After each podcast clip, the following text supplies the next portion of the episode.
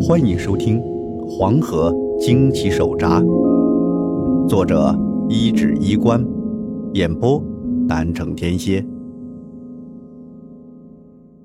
第二章，黑斑肉瘤。王瞎子的鬼话，爷爷向来是不屑于去听的，可是他也不敢拿太爷爷、太奶奶的安全去赌，反正少听一场就少听一场，也没什么大不了。而他没去听戏，太奶奶、太爷爷还当他病呢。本来要去的，也就没去。太奶奶还下厨炖了碗鱼汤给他喝。到了第二天，爷爷把王瞎子的话抛到了脑后。那时候家家有网，捕鱼就得晒网、编网，要是有破损的，还得补。在自己院子里补网的时候，爷爷听到村里有人出事了。还不止一个，凡是昨天去过下游村的人，几乎无一例外的全都病倒了，躺在床上，身上长出一个个黑色的斑点，大的像硬币，小的像芝麻，那是碰到就疼，不碰又痒。好些大小伙子愣是被折磨的在床上嚎啕大哭起来。村长早就被惊动了，这一圈看下来。那是腿肚子都软了，也不知道这是什么怪病啊！好端端的一个村子，半数人都倒了。为今之计，村长只能立即打电话去镇上，让镇子里派人来。爷爷当时作为没事的那一拨人，混在人群里看热闹，听人七嘴八舌的说起，这才知道，原来昨天在下游村发生了一件很神奇的事。捕鱼的周老汉从黄河里捞上来一条没见过的大白鱼，那白鱼一身的白肉，没有鱼鳞，足有一米多长，三十多斤重。正好水涝时，帮忙救水的长河村村民也都在。为了答谢在水涝时的帮助，周老汉就在戏园子里宰了鱼，每户人家都分到了一块。而今天病倒的人，无一例外的。都是回家后吃了鱼肉的人家。村长连忙派人去了下游村打听，这一打听，下游村一早上也病倒了二十几口人。下游村的村长也是急得团团转，两个村长都成了热锅上的蚂蚁。众人都在猜测着，这怕不是吃了那大鱼惹来的报应啊？那么大的鱼！按老人的说法，已经有了灵性，打伤都是罪过，更何况是吃了。村长听到人们的讨论，眉毛也立起来了。哎，都别说了啊！专家说了，这是普通的传染病，谁要再胡说八道，就扣五个工分。都回去吧。村长的威信在村子里是很高的，一发话，众人也就乖乖闭嘴。但背地里还是在讨论，而爷爷心里也在嘀咕，有几分后怕。第一次觉得这王瞎子有点靠谱。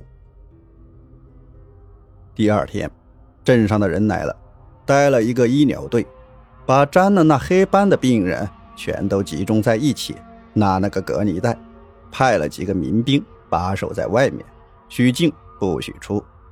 也是那天。爷爷突然开始觉得小腿肚子痒得很，挠了挠，发现原本缺块肉的位置长出了一个小疙瘩。又过了两天，那病还是没解决，病根找不着。每天村里人都能听到隔离带里的村民们疼得直哭的叫声，让长河村人心惶惶，生怕自己也沾上这毛病。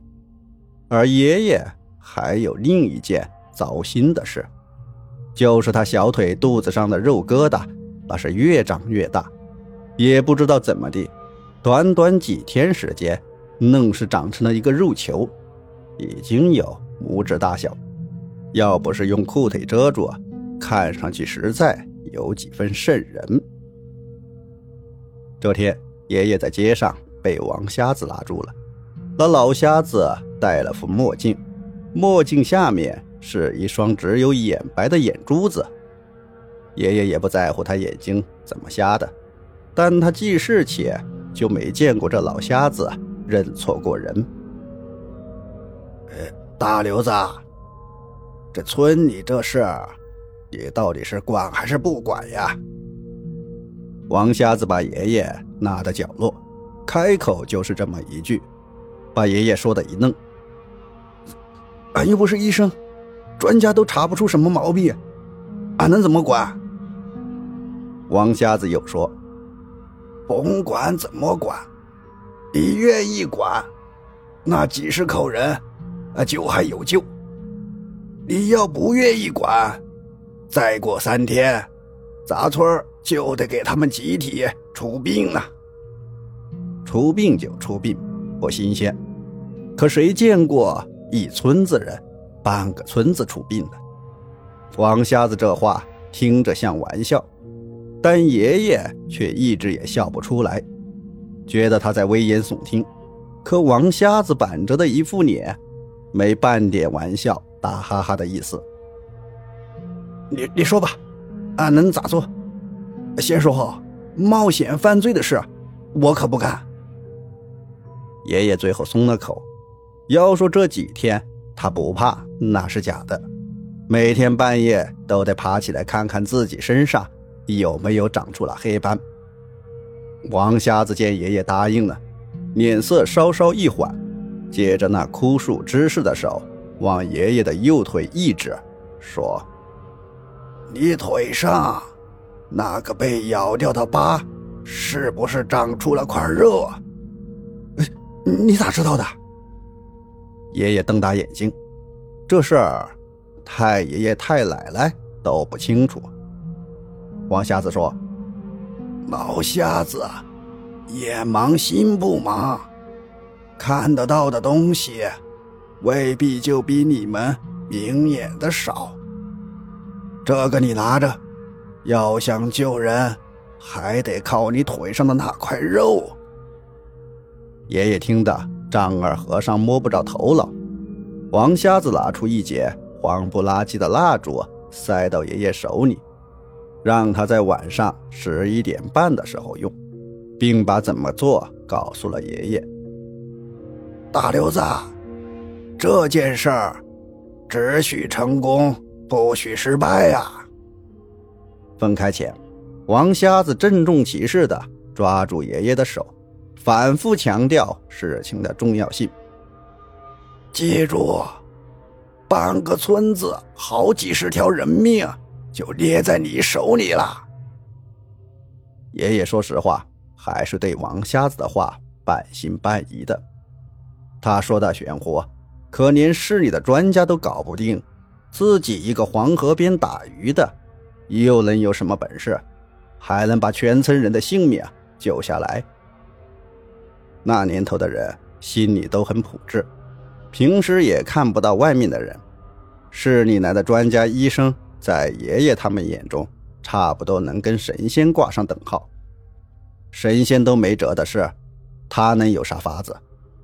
想归想，爷爷还是盯着自家那个老挂钟，掐着时间到十一点半，然后挽起裤腿，拿着自己平时开鱼的匕首，把小腿肚上那渗人的肉疙瘩割开了一条缝。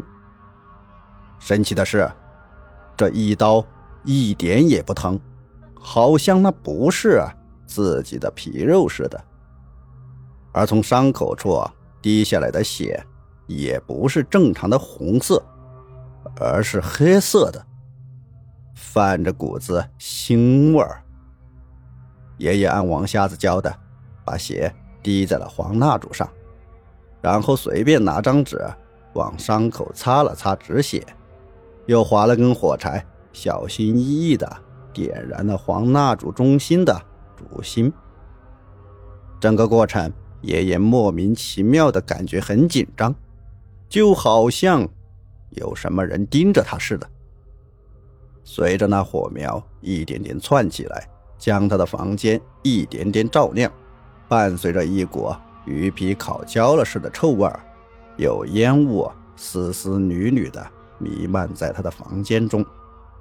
爷爷盯着那火苗看了半晌，也没看出什么子午卯酉来，就觉得这股子烟刺鼻难闻。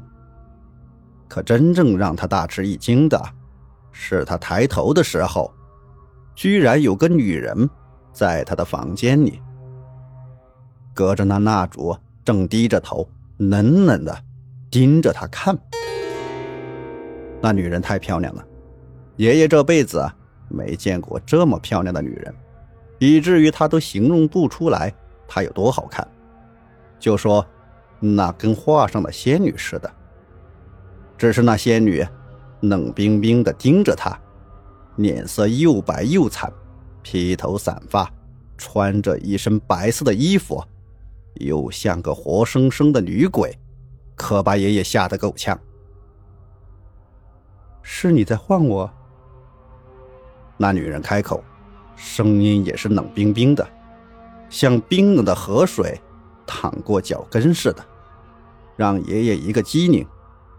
那该死的王瞎子，莫不是找了个女鬼来害我？爷爷当时就吓得不轻。